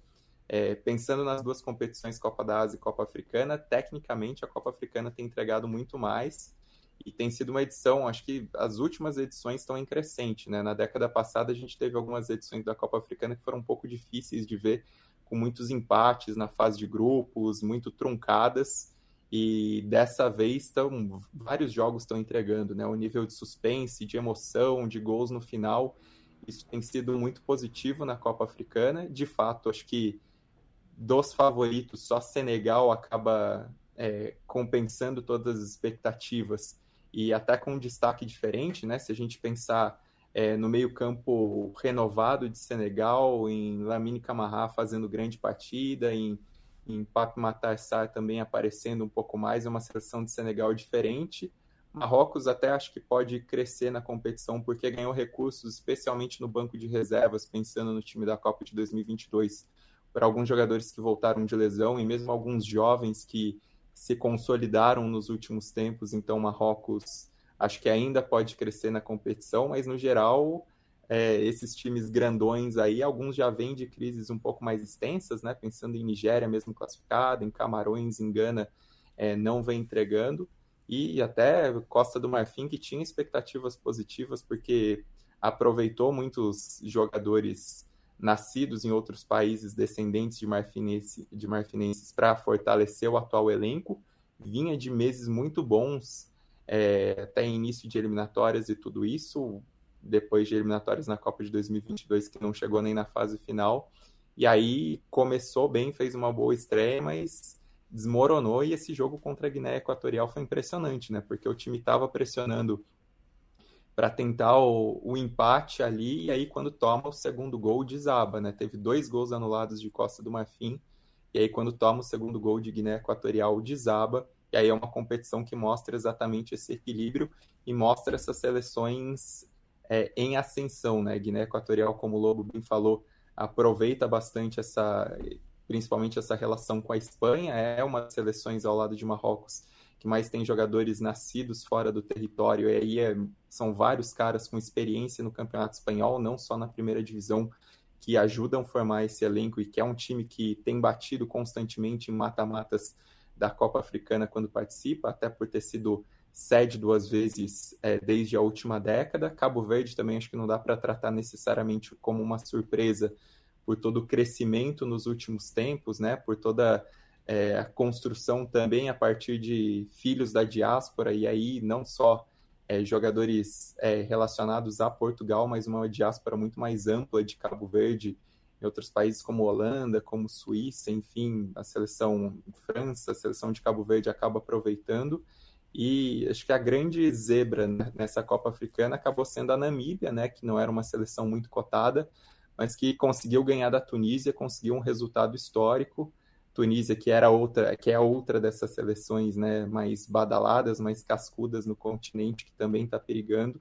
Então, uma Copa Africana que começa com bem-vindas surpresas, bom papel dos lusófonos, e aí considerando também Guiné Equatorial, que embora uma minoria da população fale português, tem o português como uma das línguas oficiais, uma Copa Africana é. com, com histórias interessantes, como sempre.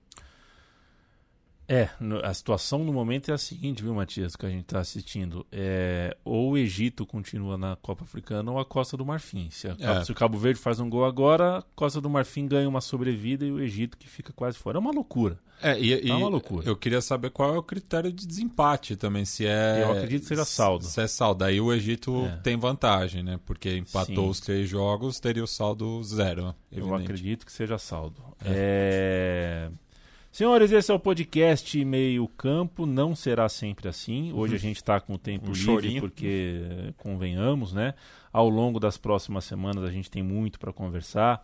É, meio de temporada na Europa, a gente está né, na, na, retomada do retorno, a gente tem um monte de história, a gente vai conversar sobre esse Liverpool que se tornou líder, parece que ganhou, né? É, tá forte, tá bem. A gente vai falar sobre esse incrível time do Leverkusen, que eu só, eu só consegui assistir pela primeira vez agora, nesse fim de semana, e fiquei encantado com a forma como venceu é, em Leipzig. A gente tem histórias sobre o Girona para contar, a gente tem muita coisa para falar, e vocês sabem que a gente fala sobre a Europa, a gente vai falar mais aqui no meio campo do que falava antes sobre o futebol brasileiro também.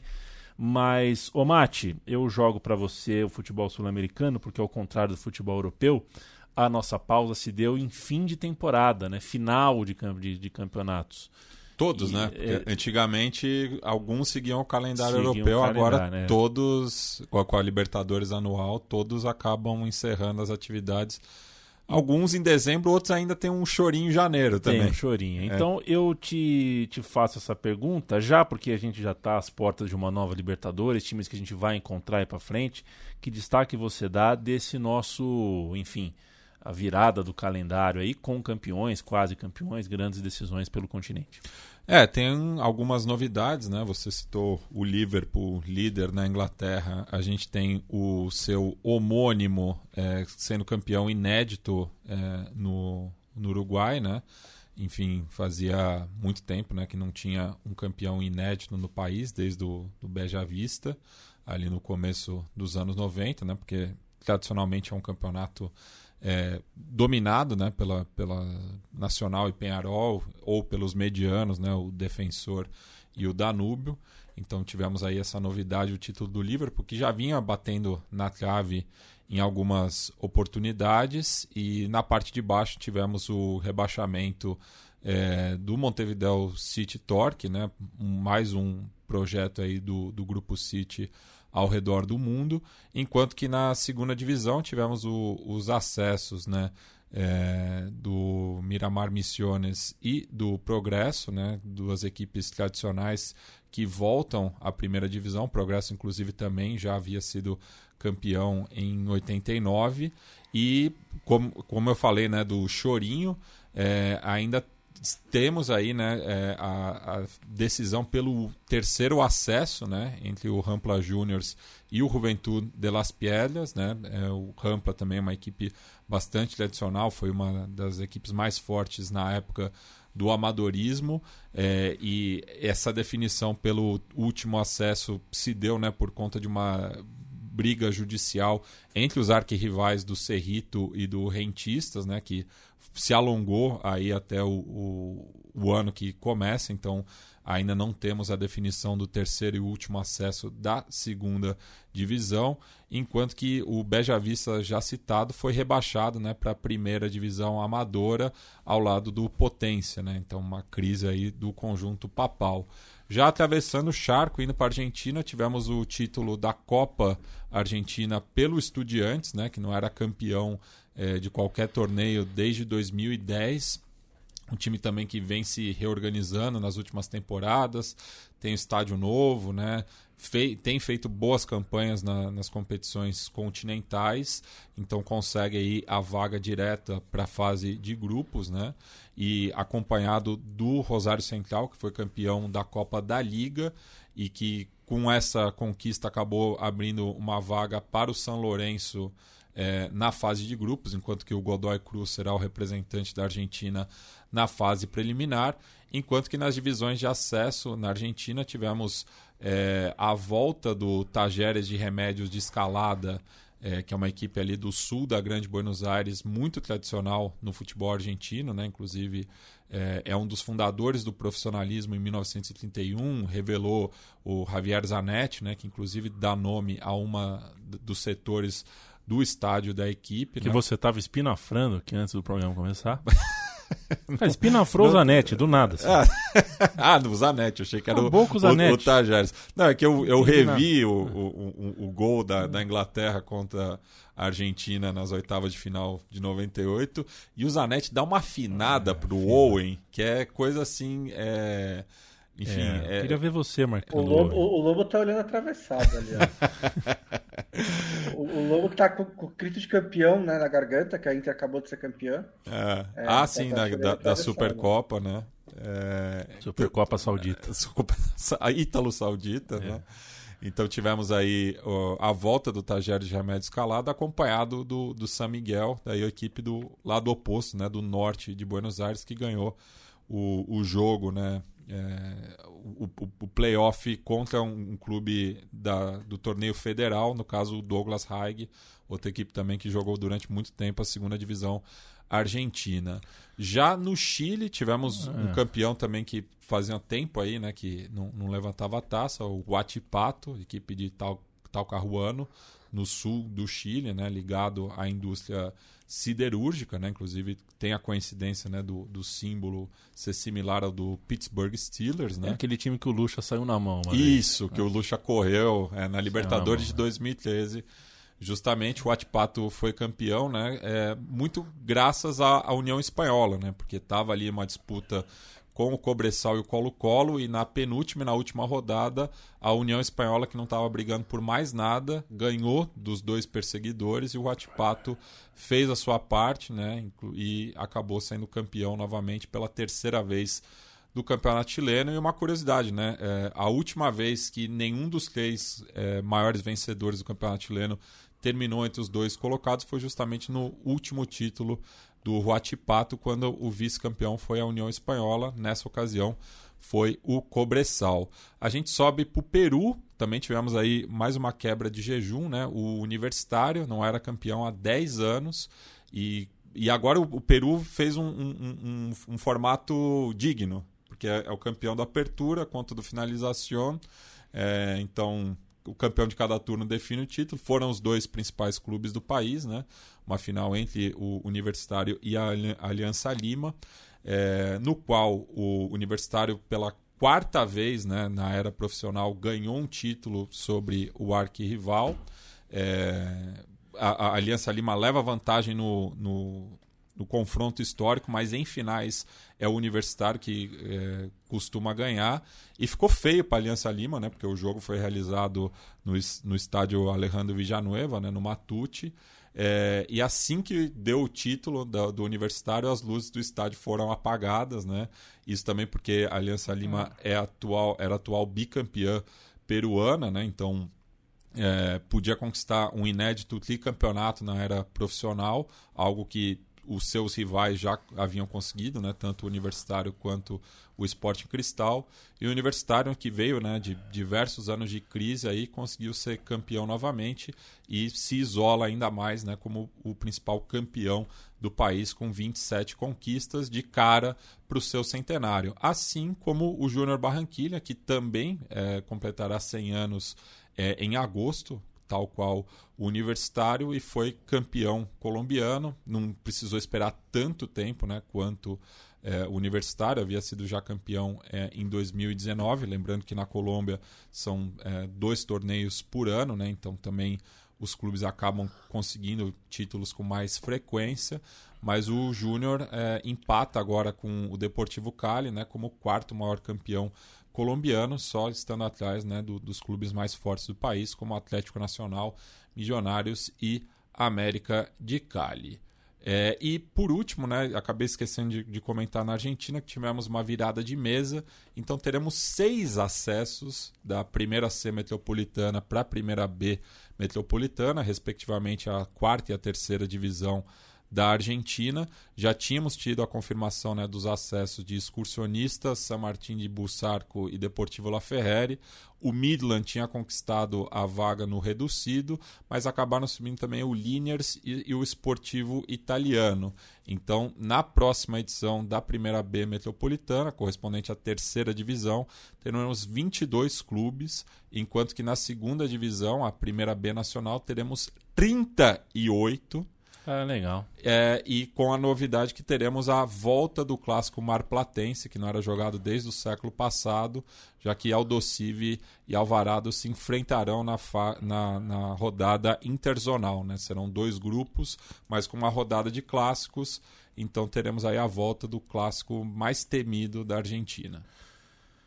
Perfeito, Conexão Sudaca, Matias Pinto. Aliás, uma... estamos, e... estamos planejando a volta, né? Então, se você quer a volta do Sudaca, você... coloca a hashtag Volta Sudaca. Hashtag Volta Sudaca. Gustavo Brandão, um abraço para você.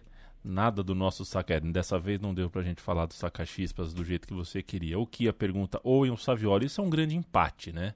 Acho que dá para cravar um empate. Embora é, a Copa do Mundo Sub-20 que o Saviola fez naquela cancha do velho Sarsfield, para mim, é incrível o que o Saviola fez ali. Já se vão mais de 20 anos, vejam vocês. Augusto Mercúrio, um abraço. Cara, um monte de gente passaria aqui muito tempo mandando um abraço para vocês todos. Caio Vita, Flávio Araújo, Miguel Oliveira, Lucas Duarte, Luciano Jorge Jesus. Forte abraço para você, companheiro. Bons ventos para nós. Renan Queiroz, Noedir Zanquete monstro, campeão da Trifon, né? O Noedir. Um abraço para você. Felipe de Carvalho Pereira. Eu tenho um primo chamado Felipe Pereira de Carvalho. Veja que coisa fantástica, hein? Excelente 2024 para você também. Rodrigo Alencar. Cara, muita gente. Hoje a audiência foi muito grande. Eu espero que se mantenha. É, e, enfim, é um canal novo aqui, né? Então cliquem lá, é, passem a seguir, se inscrevam no canal do YouTube se você está aqui com a gente ao vivo, porque o canal é novo, tá precisando desse gás. Eu vou fazer um giro final, gente. Já estamos com uma hora e 36 para a gente se despedir, tá bom? É uma pautazinha, um bate-bola rápido. Começo contigo, Bruno Bonsante. Beijo, um abraço para você. Mourinho fora da Roma. Você acha? A, per Roma, a, pergunta né? é outra. A pergunta é outra, Bruno Bonsante. Se o Edinaldo assumisse a CBF hoje, quem seria o técnico da seleção, Dorival é. ou Mourinho? Acho que estaria uma ligação pro Mourinho, né? Inclusive chegaram a perguntar para ele, né, que ele estava na Roma, mas ele falou que ele estava comprometido com a Roma e tudo mais. É, agora ele não está mais, né? É um divórcio triste, né? Mas é um daqueles divórcios que eu sinto que foi meio nós ainda nos amamos, mas é melhor nos separarmos, porque acho que não tem, ao contrário de outros clubes que o Mourinho treinou recentemente, acho que não tem muito rancor da Roma com o Mourinho, né? Acho que o Mourinho construiu uma história bonita na Roma, ganhou o título europeu com a Roma, levou a Roma para uma final de Liga Europa. É, acho que principalmente teve uma simbiose muito bonita com a torcida da Roma, que é uma torcida muito apaixonada. É, acho que ele comprou muito é, a, a, a, história do time, né? os hábitos do time, os hábitos do clube. Acho que ele foi um, um treinador que representou bem a Roma. É, e perceba que muitos dos meus elogios ao trabalho do Mourinho estão fora de campo até agora, né? porque é, em campo ele teve essas duas caminhadas brilhantes no mata-mata, é, encaixa fazendo o jogo dele muitas vezes, né? É, acho que, se não me engano, a semifinal contra o Leverkusen do Xabi Alonso, eles tiveram no segundo jogo, tipo, 22% de pós de bola, mas tudo bem, funcionou. O problema é que isso se traduziu para a Série A, né? E aí, é, por mais legal que seja jogar a che che chegar longe em competições europeias, a Roma financeiramente precisa voltar para a Champions League, né? Cada ano que passa que a Roma não vai para a Champions League é uma bola de neve. E o Mourinho não conseguiu duas vezes e nessa terceira nem tá, tá impossível conseguir, né? Mas deu uma, uma sequência de resultados ruins e o Mourinho acabou sendo demitido. Eu acho que ele, ele, ele, ele, ele é muito esperto, né? O Mourinho, de, na questão de, de administrar, para não falar manipular, né, que tem uma conotação negativa, de administrar a imprensa, né, de administrar as expectativas, ele passou, né, ele, ele foi, fez meio que um truque de mágica nesses dois anos e meio, porque ele meio que, ele, ele o discurso dele era que ele estava treinando um time pequeno na Itália, né? Se você falasse, se você ouvisse o que o Mourinho tava falando sobre a Roma, era tipo, é nós, nós contra o sistema, a arbitragem persegue a gente, a gente não tem dinheiro para nada, e etc, etc, etc. E assim, a, a verdade é que a Roma não, não compete financeiramente com a Inter, talvez com o Milan, é, ou mesmo o Napoli, mas não é um time pequeno, né? Um time que tem um elenco muito forte, um time que tem o Dybala e o Lukaku no elenco, né? A Roma investiu nesse elenco, investiu pesado, e o Mourinho não conseguiu entregar resultado na Série A. É, não tem um elenco pior do que o da Lazio, por exemplo, que foi vice-campeão italiano. Então, assim, é, a, acho que o Mourinho teve, teve um, um foi, teve uma manha ali de tentar, é, até para valorizar o próprio, trabalho, né? De, de, de tentar de diminuir um pouco ali o que a Roma tem de recursos, mas a Roma é um clube muito importante da Itália, é um clube que tem bastante estrutura e não pode passar tanto tempo fora da Champions League e acabou tendo esse divórcio, mas acho que no geral a história foi é, muito, muito linda, né? Mas como nós é. sabemos muito bem, né? Mesmo as histórias bonitas, uma hora tem que acabar, né, Yamin? Exatamente, Bruno Bonsante. Felipe Lobo, é, alguns atletas profissionais de futebol estão descobrindo que viver na Arábia Saudita tem seus custos. Jordan, Jordan Henderson, além de descobrir isso, descobriu que jogava com muitos uh, uh, perebas, né? com perdão da palavra. Além de tudo, o time que ele jogava era muito ruim. Jordan Henderson é o primeiro da leva do futebol árabe a pedir o boné e voltar para a Europa. Boa noite para você. É, se alguém ao menos tivesse avisado, né, Yamin? É. Poxa vida. É. Ninguém avisou. A gente até tava falando esses dias, eu, Bonso, Stein, de que, putz, não foi por falta de aviso, né? É, muita gente minimizou e acho que a, a, a narrativa de que, não, estão montando um, um campeonato maravilhoso. E aí o Henderson sai o Henderson talvez seja tenha sido o que mais perdeu, porque ele não é uma superestrela global como é o Benzema, que foi ganhar não foi ganhar uma fortuna do tamanho que do, o Benzema está ganhando, é, e ainda é, passou por cima de muita coisa que ele falou ao longo da vida inteira, né? Porque é aquela coisa, você passa uma vida inteira para construir uma reputação, mas para perder você perde num minuto, né? E, e ele colocou, jogou tudo isso pro alto para esse projeto aí. E eu sempre. É, é por isso que eu, eu, respeitei muito que o Messi não ficou com essa conversa, de que foi para Miami por causa de projeto. É, porque, assim, é, é, isso daí é, é esfregar, é, é, chamar todo mundo. De, de Nossa, otário, né? De idiota, é. né? Você está chamando de, de, idiota, assim. Então, nenhum problema se a pessoa quer fazer isso. É, agora, ela tem que saber o que ela está fazendo, né? E, e era evidente que é, essa história vendida parecia é, um pouco fantasiosa, né? Que, ah, vão criar... O, o, Cristiano Ronaldo esses dias falou que o Campeonato Saudita é melhor do que o francês. Eu sei que as pessoas têm uma implicância com o Campeonato Francês porque, por causa do, porque o PSG se tornou um time odiável. E é muito fácil odiar o PSG mesmo, ele dá todos os motivos. Mas a gente tem que lembrar que a França é o país europeu que mais revela talento. Muito mais do que a Inglaterra, muito mais que a Espanha. Muito, assim, tá, o único que chega mais ou menos perto é a Alemanha, tá? Então, assim, é, e, e, mesmo assim tá bem longe é, em termos de... Então, assim, o campeonato francês pode não ser atraente é, do mesmo jeito que é o inglês. mas tá, tá longe de ser um campeonato ruim. Sim. É, né? Então a gente tem que só tomar cuidado. É um campeonato muito violento. A minha crítica sempre é essa. O campeonato francês é um campeonato é, excessivamente violento. Não precisaria ser assim. Mas, é, enfim, vender o, vender o gato por lebre, né? É, comprou quem quis. Porque a gente, todo mundo. Não foi só a gente, né? A gente não é bastião da verdade. Todo mundo, o mundo inteiro falou que isso era uma, uma bravata. Eu sei que teve gente que comprou a ideia de que isso daí é o futuro do entretenimento, de que isso aí é maravilhoso. O dinheiro. É, dinheiro Felipe. compra tudo. O dinheiro. É, mas não é assim, né? É. E assim, o Henderson voltou pro Ajax, tá se falando do Benzema, que ele tá querendo roer a corda, só que o Benzema é um problema porque a corda dele é grossa, né? Pra roer essa corda aí, amigo, é um problema. A do Henderson era, era a, mais, a mais fininha das cordas, né? E tem a entrevista do Laporte, né? Dizendo que tá todo mundo que tá todo mundo tipo decepcionado, não sei o que eles esperavam, é, né? Mas é, tá a vida, né? As mulheres, as famílias, em geral, estão decepcionadas em morar. Eles achavam que morar na Arábia Saudita era bolinho, né? E não é assim, ah, vou morar num condomínio, né? De e não é bem assim, né? A Mas ele falou que, que os é. shoppings são bons. O Laporte. Ah, que maravilha. Ah, posso é, imaginar. Mora no shopping, então. Os shoppings são legais.